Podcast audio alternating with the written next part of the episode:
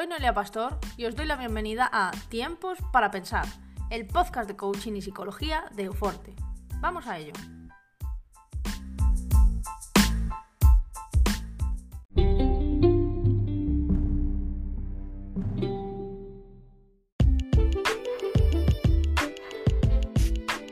El pasado 7 de abril fue el Día Mundial de la Salud. En plena pandemia de COVID creo que todos sabemos lo importante que es la salud para el buen funcionamiento de una persona, incluso de la sociedad o del mundo entero. Cuando hablamos de salud, la mayor parte de las personas piensan en salud física o fisiológica. Con esto me refiero a problemas derivados del funcionamiento del cuerpo y sus tratamientos médicos. Pero en muchas ocasiones olvidamos la salud mental como principal sustento para que funcione lo demás. Por hacer una dicotomía entre cuerpo y mente, vamos a hablar aquí de lo importante que es el funcionamiento óptimo de nuestra mente y de cómo trabajando aspectos psicológicos podemos mejorar nuestra salud corporal. Hablaremos aquí de algunos síntomas psicosomáticos, de cómo la salud mental favorece la salud del cuerpo y de la importancia de reconocer los trastornos mentales como una fuente de carencia de salud. Sigue escuchando este podcast si quieres saber la importancia de tu salud mental.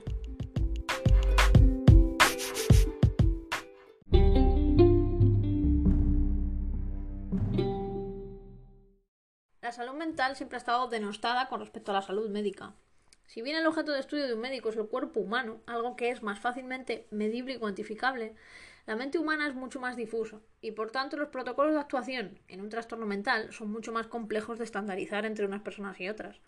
Desde siempre la psicología y la psiquiatría han estado disgregadas de las áreas sanitarias, tachándolas de pseudomagia, de charlatanes o incluso creando teorías muy estrafalarias acerca de cómo funciona el cerebro humano.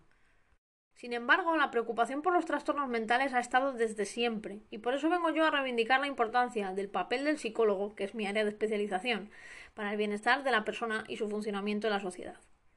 Sorprende pensar que en España, hasta el año 86 nos aprobó la Ley General de Sanidad, donde se implanta la salud mental en el sistema sanitario estatal.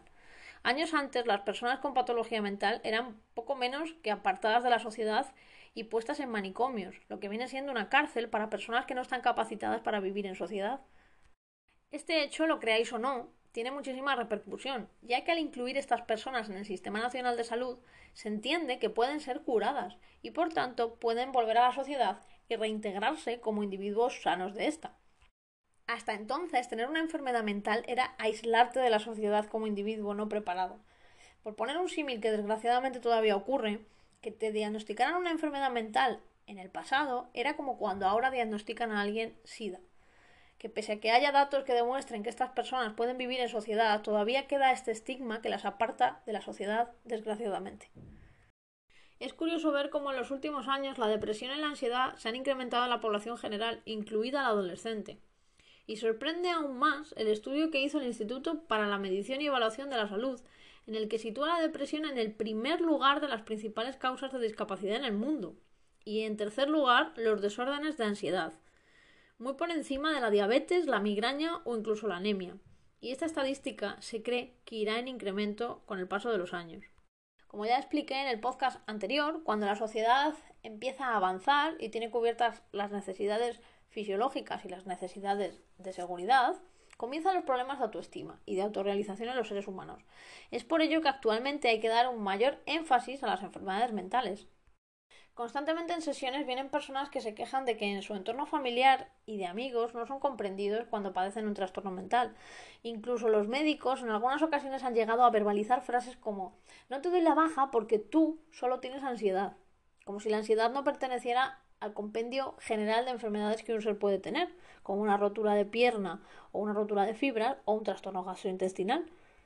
La psicología es muy importante porque trabaja áreas fundamentales del desarrollo de la mente, como el pensamiento, el lenguaje, la atención y algunos procesos cognitivos que son esenciales para el desarrollo en una sociedad como un individuo.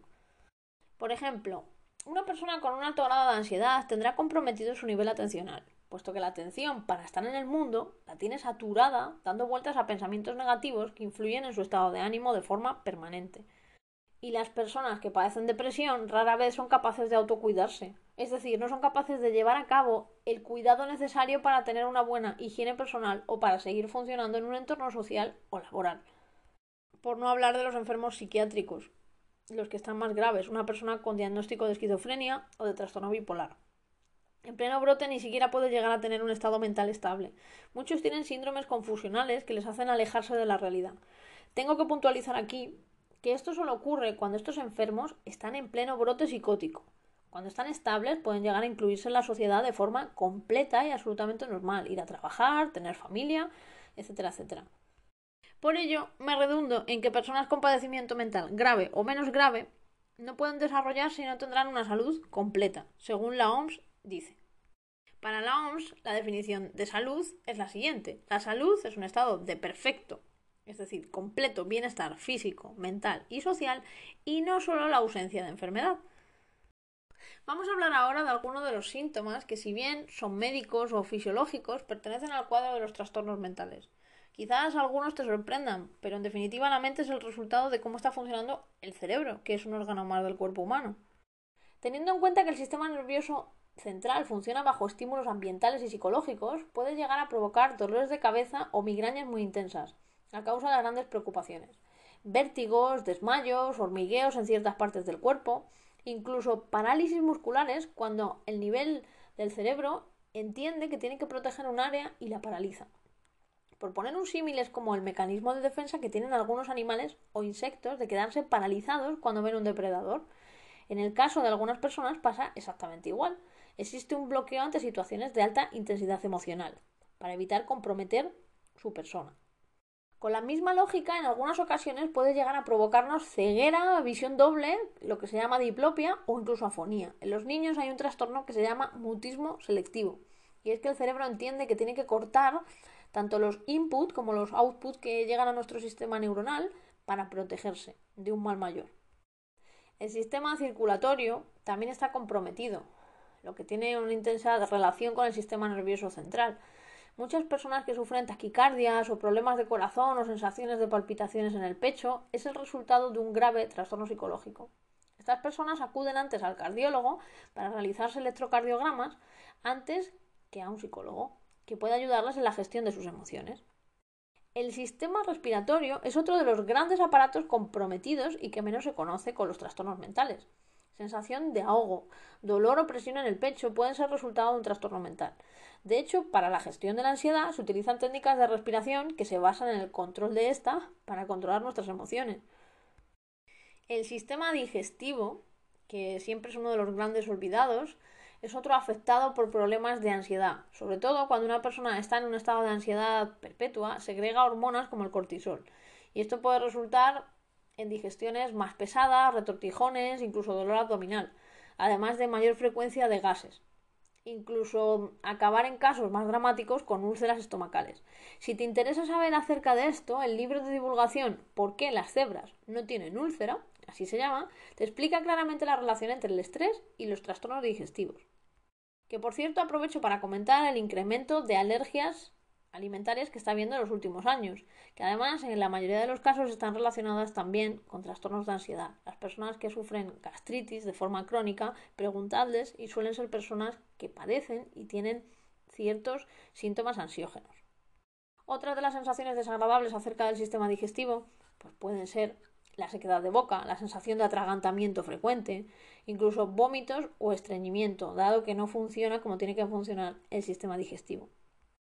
Y por último, y lo dejo para el final porque quizás sea de lo más conocido que hay, es el sistema muscular. No es raro que en periodos de mucho estrés o angustia se incremente nuestra tensión muscular en ciertas áreas, cada persona en áreas diferentes. Por ejemplo, en mi caso concreto tengo síndrome temporomandibular.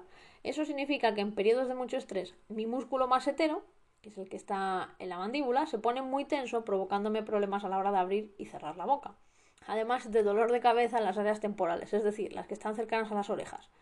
Y esto, si se incrementa con el tiempo, puede provocarme problemas incluso en los dientes y muelas, porque las muelas se aprietan en la base que se conoce como bruxismo, que tienen muchas personas, por eso lo nombro.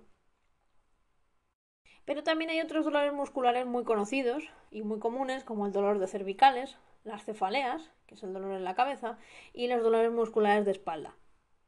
Para ello solemos ir a un fisioterapeuta o incluso a acupuntura, antes que al psicólogo, que puede trabajar los aspectos emocionales que hacen que estos músculos se tensen. Con todo esto, espero haberte convencido de la importancia de la mente en la salud. Si conoces a alguien con enfermedades psicosomáticas, pásale este podcast. Igual ayudas para que entienda que sus trastornos son en su mayoría psicológicos.